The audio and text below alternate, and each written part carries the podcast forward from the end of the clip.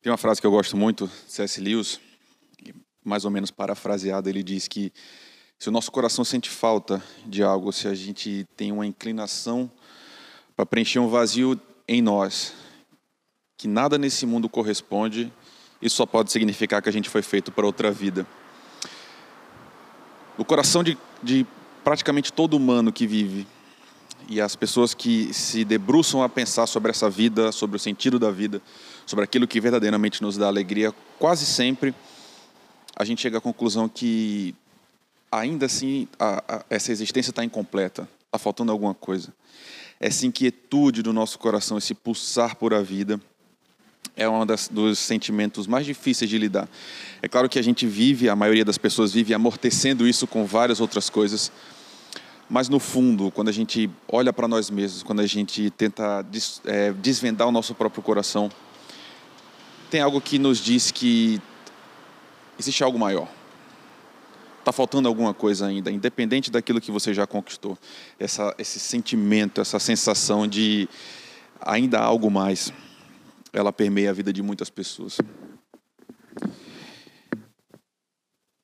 Talvez seja o seu caso, foi o meu, ainda continua sendo o meu. E eu acho que tem um texto na palavra de Deus que foi escrito justamente para responder esse tipo de inquietação. É com esse que a gente abre a nossa série em 1 João, e a gente está no capítulo 1. Eu não vou ler o texto inteiro, mas peço que você deixe sua Bíblia e acompanhe comigo a leitura na medida que a gente for olhando o que essa, o, o que essa carta tem para dizer para mim e para você nessa semana antes da gente ir para o próprio texto, o que motivou a escrita, o problema, né, a questão concreta que está por trás daquilo que João está querendo comunicar, é o fato de irmãos ou falsos irmãos terem chegado nas comunidades que João plantou, depois dele é, comunicar as verdades do Evangelho, dizendo que Jesus, na verdade, não era o Filho de Deus, não era o Messias. Então, colocando em xeque a pessoa de Jesus Cristo. Então, João escreve essa carta para é, orientar a igreja, para redirecionar a visão da igreja para a pessoa de Jesus, para quem ele é. E assim eu leio a partir do primeiro versículo, agora do capítulo 1 de 1 João, a abertura dessa carta. E ele diz: O que era desde o princípio, o que ouvimos, o que vimos com os nossos olhos, o que contemplamos e as nossas mãos apalparam, isto proclamamos a respeito da palavra da vida. A vida se manifestou e nós a vimos e dela testemunhamos e proclamamos a vocês a vida eterna que estava com o Pai e nos foi manifestada. Proclamamos o que vimos e ouvimos para que vocês também tenham comunhão conosco. A nossa comunhão é com o Pai e com seu Filho Jesus Cristo. E escrevemos essas coisas para que a nossa alegria seja completa. É curioso que João começa a correção, João começa a reorientar a igreja para a qual ele está escrevendo com uma declaração muito contundente. Ele diz: Nós estamos escrevendo a vocês a respeito da palavra da vida. E ele continua dizendo: Ele diz, essa palavra é a própria vida, a vida que existiu sempre, desde a criação do mundo. E João diz algo muito curioso a respeito dessa vida. Ele diz: essa vida pôde ser ouvida. E ela não foi apenas ouvida, ela foi vista os próprios olhos de João e dos seus companheiros contemplaram, enxergaram essa vida. A vida foi tocada. Mãos humanas encostaram e sentiram a vida. Essa vida que habitou entre os homens, ela veio diretamente do Pai, veio de Deus, que é o doador e a fonte da vida. Mas aqui cabe te orientar e te esclarecer uma coisa. A palavra que João está usando para vida é uma palavra muito forte. Ela vai muito além do que simplesmente ser o contrário da morte. Ela não é só respirar, não é só metabolizar, não é só se desenvolver, nascer, crescer, reproduzir. Não é disso que João está falando. Ele está falando da plenitude absoluta da vida, uma vida real, genuína. É uma existência completa, cheia, plena tem muito a ver com a shalom, esse conceito judaico de uma paz completa, ou seja, você está em harmonia com você mesmo, com o espaço, com a criação, com Deus. É a total ausência de perturbação. O que João está dizendo é que a vida, a própria vida. Ou seja, a coisa mais completa, a alegria mais plena, aquilo que reúne todas as virtudes. Essa vida veio até nós e mais. O que ele diz é chocante demais, eu estou repetindo para que você perceba junto comigo. Ele diz que essa vida, ou seja, a vida real, a vida concreta, a coisa mais plena que existe, criada por Deus, gerada por Deus, dada por Deus, ela veio. Até nós ela foi ouvida, ela foi vista e ela foi trocada. E ela é o próprio Deus. É isso que João está falando. E essa vida trouxe uma mensagem. Você vê isso comigo no versículo 5. Essa é a mensagem que dele ouvimos e transmitimos a vocês. Deus é luz e nele não há treva alguma. O que João diz é que essa vida, quando veio, trouxe uma mensagem para nós. Essa é a mensagem que a gente está lendo. Hoje, você, quando me ouve e ouve as palavras de João, você está diante da própria vida. E é incrível, algo incrível acontece. Na medida em que eu e você, a gente participa dessa vida, a gente entra em comunhão a gente faz parte de uma irmandade, a gente faz parte de, de um grupo coeso, de algo que nos une, algo que vai muito além de vínculos é, institucionais. E que o João diz é quando a gente entra em contato com essa vida. Você está ligado a mim, eu estou ligado a você, e nós temos comunhão com o próprio Deus, com a vida. Ele diz: temos comunhão uns com os outros, e o sangue de Jesus nos purifica de todo pecado.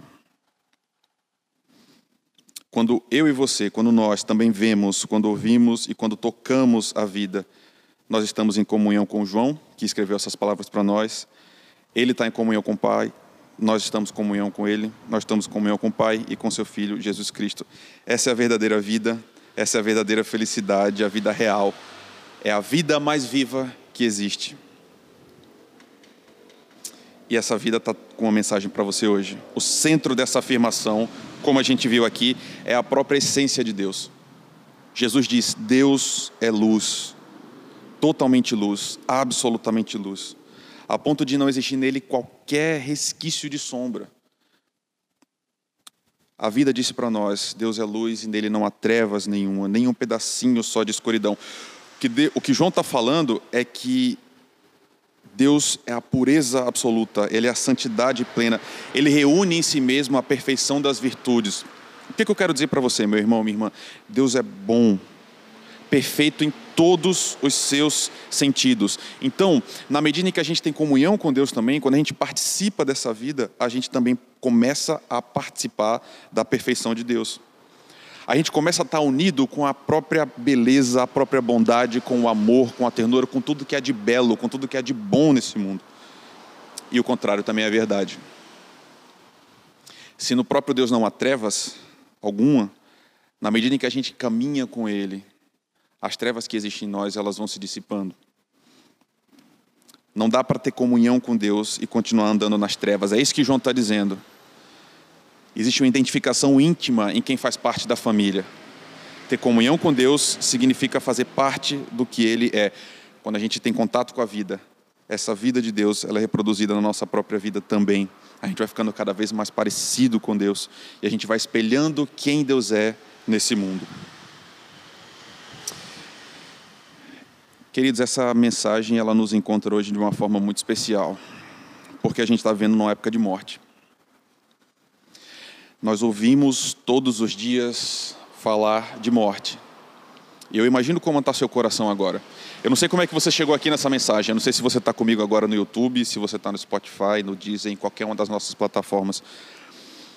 Mas eu sei que você está sabendo o que está acontecendo. É inescapável, não tem como. Esses números chegam até nós. E cada semana, cada dia, a gente está renovando os recordes. E o que fica na, na, estampado diante da gente é morte. A morte dói demais. Ela é uma ruptura terrível. Se você participou de qualquer velório, qualquer enterro, você teve um contato imediato, direto com isso de novo. O nosso coração anseia pela vida. Todo o nosso ser pulsa no sentido de desejar algo maior, de desejar uma existência plena, cheia de beleza, de alegria, de graça e de verdade. Esses números, quando eles ganham rostos, quando eles ganham nomes, histórias, famílias, eles ficam ainda mais dolorosos para nós.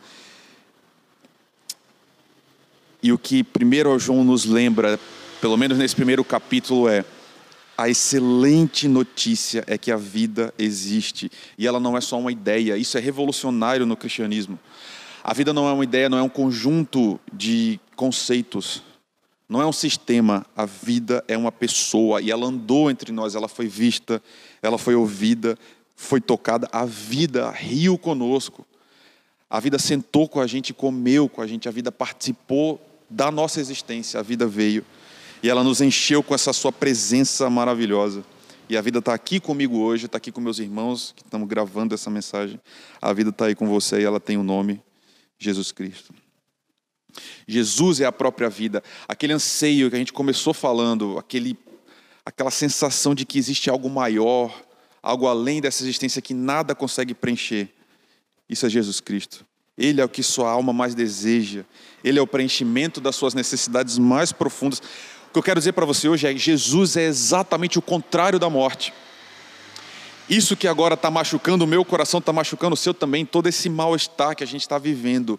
A resposta para isso, a resposta mais profunda para isso, a resposta eterna, é Jesus Cristo, é uma pessoa.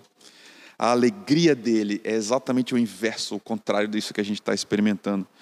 E ele está disponível para qualquer um inclusive para você hoje. Se o seu coração está cheio de dor, de sofrimento, ele continua sendo a resposta. Ele continua preenchendo esse vazio, porque ele é a própria vida, no sentido mais pleno que existe.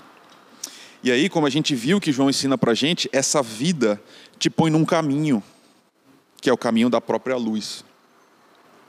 A vida com Jesus, a verdadeira vida, consiste em andar no sentido da perfeição também. Ou seja, quando Jesus começa a preencher o seu coração, começa a encher você de alegria, ele faz isso na medida em que ele te coloca num caminho da própria vida. Existe uma forma de viver que reproduz a alegria de Jesus. É isso que João fala. Ele diz, estou lendo o versículo 8: Se afirmarmos que estamos sem pecados, enganamos a nós mesmos e a verdade não está em nós. Ele diz também: Versículo 6: Se afirmarmos que temos comunhão com Ele, mas andamos nas trevas, mentimos a nós mesmos e não praticamos a luz. Muita gente entende que Deus é um Deus caprichoso, que Ele pede que a gente não faça coisas que são boas para nós. Ou seja, como se o pecado fosse uma coisa maravilhosa, deliciosa, e Deus caprichosamente pede que a gente deixe de fazer por puro assim, capricho. Mas é exatamente o contrário. A proposta de Deus para nós é, na medida em que a gente não caminha nas trevas, na medida em que a gente não peca, o que a gente está abandonando é esse caminho de morte. O pecado significa morte para mim e para você, não importa a sensação boa que ele produza momentânea em nós.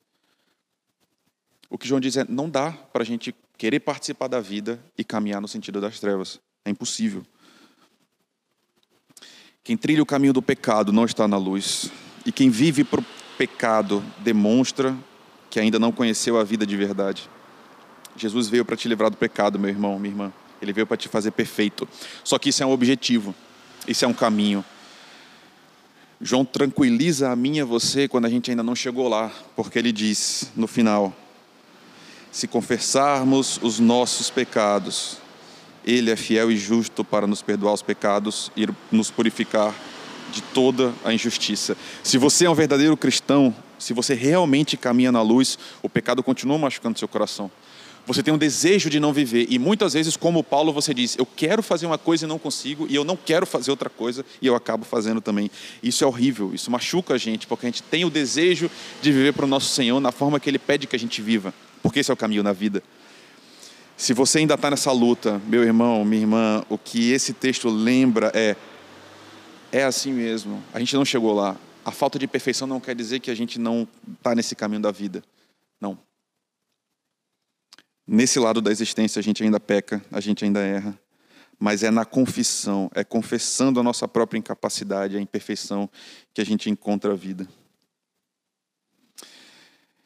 Eu quero terminar dizendo que existem dois tipos de pessoas que estão me ouvindo agora. O primeiro grupo de pessoas ainda não conheceu essa vida. Faz parte desse grupo as pessoas que sabem que ainda não encontraram com Jesus. Mas também tem gente que acha que já encontrou, mas continua perdido. Como é que anda a sua vida? Você tem vivido na luz? a sua vida tem manifestado de fato que Jesus Cristo tem mudado a sua vida, é o que João diz, não dá para a gente dizer que anda na luz e viver nas trevas ainda. Existe uma porta aberta hoje diante de você. O que eu quero dizer é que se existe um vazio, um buraco no seu coração, uma falta, que independente do externo, sua família pode estar bem, seu emprego pode estar bem, está tudo certo, mas você ainda sente alguma coisa dentro do seu coração. Ou pior, você está vendo o mundo todo desmoronando e você sabe que ainda precisa de algo além disso. Não importa se você está na igreja há mil anos ou se você nunca tinha ouvido ainda falar desse Jesus. Não importa se você caiu aqui por acaso. Existe uma vida preparada para você. Meu irmão, minha irmã, o que eu quero dizer hoje é o contrário disso que a gente está experimentando. É a alegria eterna, maravilhosa de Jesus Cristo. É a vida dele em nós. Jesus está te chamando hoje. Jesus quer te dar uma vida, Ele quer te dar alegria, Ele quer encher seu coração, como Ele encheu o meu, como Ele encheu de tantas outras pessoas espalhadas pela face da terra. Jesus Cristo é a alegria plena. Existe uma vida preparada para você, a existência mais deliciosa que existe. Caminhar com Jesus é experimentar essa plenitude da vida. O outro grupo de pessoas que me ouve é aquele que já está nesse caminho há muito tempo, já experimenta Jesus, e minha palavra para você hoje é, meu irmão, minha irmã, não desista. Siga em frente. A gente ainda não é perfeito, mas a promessa para nós é que o sangue de Jesus continua nos purificando de todo pecado sempre. Quando a gente confessa, quando a gente se entrega ao nosso Senhor, a gente encontra pureza. E Ele diz: Vamos caminhar comigo de novo, vamos seguir em frente. Eu espero que você se apaixone por Jesus. Eu espero que Ele seja tudo em sua vida que você encontre a verdadeira vida que veio ao mundo, é Jesus Cristo, nosso Senhor. Não existe vida fora dele. Que ele seja tudo em você. Amém. Que Deus te abençoe, meu irmão e minha irmã.